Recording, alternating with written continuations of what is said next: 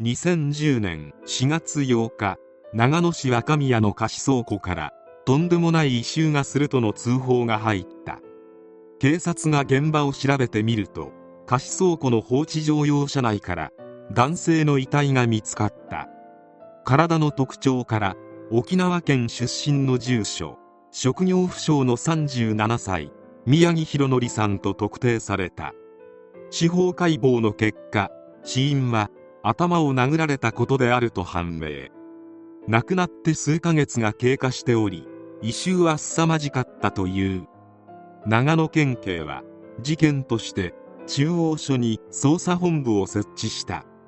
遺体が見つかった貸倉庫の借り主キム・フミオさん62歳。会社経営者及び長男の良介とその内縁の妻の一家3人が3月から行方不明になっていたのが分かった。キムさんは何らかの形で事件に関わっているのは間違いない。警察はキム一家を捜索した。長野県警は2010年4月14日夜愛知県西尾市の資材置き場からキム・フミオさんと長男の良介さん良介さんの内縁の妻久住由紀子さんの3遺体を発見した。翌日にキムさんら3人の遺体を埋めたとしてキムさんと同居しキムさんが実質的に経営するリフォーム会社従業員の伊藤和文31歳ら4人を逮捕した。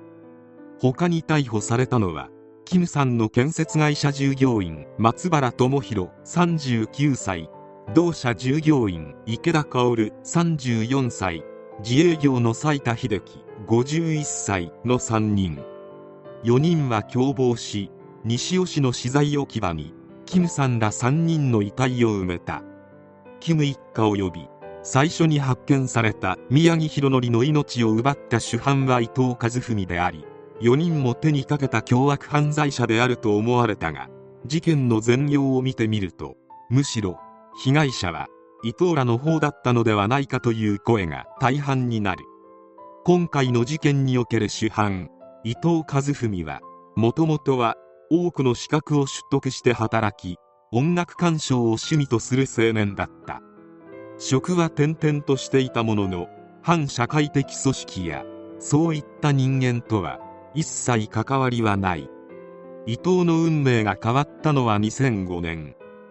暴力団組員の宮城博則とその弟分の良介に目をつけられ自宅の鍵に戸籍謄本住民票そして家族友人の連絡先といった情報を全て握られてしまった。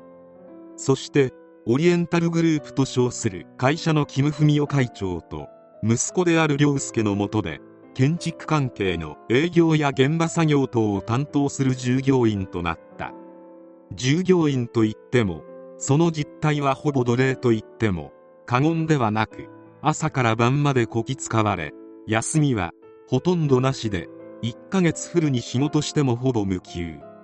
そのため時間外の夜も働いて稼ぐしかなく毎日34時間しか寝られない過酷な生活を送る羽目になった。今回の事件の全ての始まりは宮城が命を奪われたことから始まる。宮城博則はキム・フミオの息子良介の暴走族時代からの先輩で暴力団時代には兄貴分だったが兄貴分である宮城は良介に金をせびるようになり拒否したりごねたりすると暴力に出ることもよくあった。やがて良介は宮城と縁を切りたいと愚痴を言うようになった。そしてある事件が原因で宮城が服役し出所した2008年7月20日良介は伊藤らを連れて宮城を迎えに行ったが宮城を疎ましく思っていた良介は宮城に発砲して命を奪ってしまう。宮城の命を奪ったのは伊藤ではなく良介だったのだ。宮城の遺体は長野市若宮の貸し倉庫内に車ごと放置されるが一部始終を知る伊藤は事あるごとにお前も宮城のようになりたいか？と脅され良介やキム・フミオ会長に対する恐怖が一層強まった。この事件以降伊藤はさらにキム親子の言いなりになってしまう。伊藤は妻子と引き離され住み込みで働くことを強要された。過酷な仕事は一層ひどくなり今度は監視カメラ付きの部屋で過ごすことを余儀なくされプライベートも何もなくもはや強制収容所そのものだった。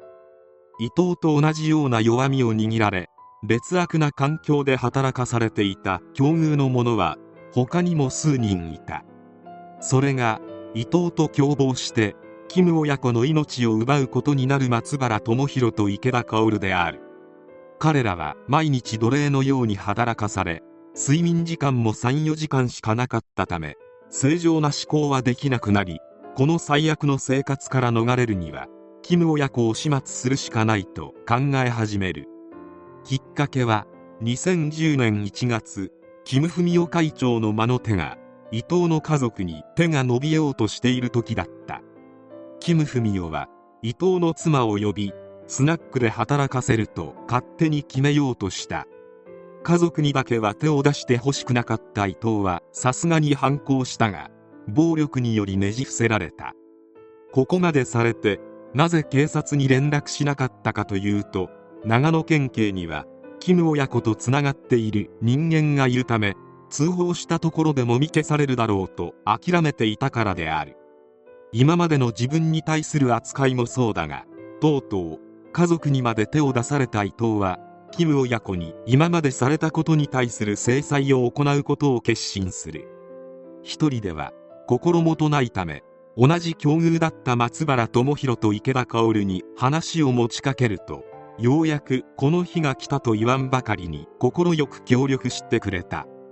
主な犯行は伊藤をはじめとした3人で行うとして犯行後の遺体の運搬について知人の斉田秀樹という男に100万円の報酬で依頼して了承を得た。そして2010年3月24日午前1時20分頃長野市真島町のキム・フミオ宅において伊藤が事前に用意した睡眠導入剤を混入した食事を涼介に食べさせ眠らせた。朝になっても全く起きない涼介を不審に思った涼介の内縁の妻久住由紀子当時26歳が伊藤らのことを疑い始めた。このままでは妻の方に計画がバレてしまうと思った伊藤らは妻の命も奪うしかないと判断する。そして久住由紀子と昏睡状態の涼介の2人をロープを用いて始末。そして2階でたまたま寝ていたキム・フミオも同様にして始末した。伊藤らは命を奪った後キム家からついでに400万円以上の現金を盗んでいる。そして事切れたキム・フミオらを運び屋の斉田秀樹と一緒に愛知県西尾市の資材置き場に運んだ。その後は4月8日に涼介が命を奪った宮城博則が発見され4月14日に行方不明となっていたキム・フミオ涼介久住由紀子が発見され事件が発覚したのであった。伊藤和文松原智弘池田薫はキム一家からこんな事件を起こされても仕方がないと言えるほどひどい扱いを受けてはいたものの3人の命を奪い現金まで奪って分配していたことなどが量刑の争点となった。主犯である伊藤に下された判決は死刑。判決で裁判長は伊藤が長年キム親子から暴力を受けていたことなど動機に組むべき事情はあると認めたものの他の解決策を何ら試みておらず安易かつ短絡的。3人の命を奪った結果は重大。被告は自ら準備を進めて率先して行うなど終始犯行を主導しており刑事責任は極めて大きい。反省の態度を示していることを考慮しても死刑はやむを得ないと述べた。こうして伊藤和文の死刑が確定した。松原智弘も伊藤と同じ死刑判決。池田薫は無期懲役。遺体の移送を手伝った斉田秀樹は懲役18年の刑が下った。さてこれが事件の大まかな流れであったが死刑判決を受けた伊藤らだけが悪いと感じるだろうか。伊藤松原池田の3人はキム親子に会うまでは本当に真っ当に生きていた一社会人であった。また裁判中に明らかになったことでもあるがキム親子は犯罪歴も凄まじく。なんと彼らは人の命を奪ったこともある。判決文にて裁判長は逃亡や警察に助けを求めるなど命を奪う以外の方法を検討する余裕は物理的にも精神的にもあったと述べたのであるが以前にキム親子にひどい目に遭わされた者が警察に訴えてもあまり厳しくしないようにと注意するだけで犯罪行為に捜査を行うわけでもなかった。伊藤らはこれを知っていたため今回のような強行に出たわけである。何の落ち度もない人々をくだらない理由で命を奪ったりした場合には死刑を適用することは絶対に必要と考えるが伊藤たちに死刑や無期懲役を適用するのは果たして適切なのか。彼らはやらなければやられるという極限状態だったのだ。今回の事件において死者4人死刑2人無期懲役1人懲役18年1人と近代でも稀に見る壮絶な被害者数を出した凶悪事件であったがキム親子が伊藤らにした仕打ちは絶対に許されるものではないし命を奪われたことについてもそりゃそうだろと言ってやりたくもなる。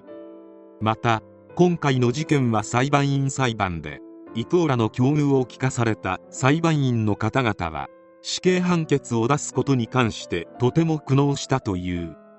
被告を死刑に処すると裁判長が伊藤に言い渡すと正面に座っていた伊藤は前を向いたまま身動きしなかった。閉廷を告げられると小さくうなずき退廷する裁判官裁判員に深く頭を下げた後傍聴席に向いて再び頭を下げた。そんな伊藤を裁判員の方々は直視できなかったとのこと。宮城やキム親子に目をつけられなければ絶対に今とは違う真っ当な人生を送れたはずの伊藤と松原と池田。やったことは裁かれるべきであるが絶対に間違っていたとも言えない。来世ではあんな奴らと出会うことがないような幸せな人生を歩んでほしいと切に願う。キム親子君たちはダメだよ。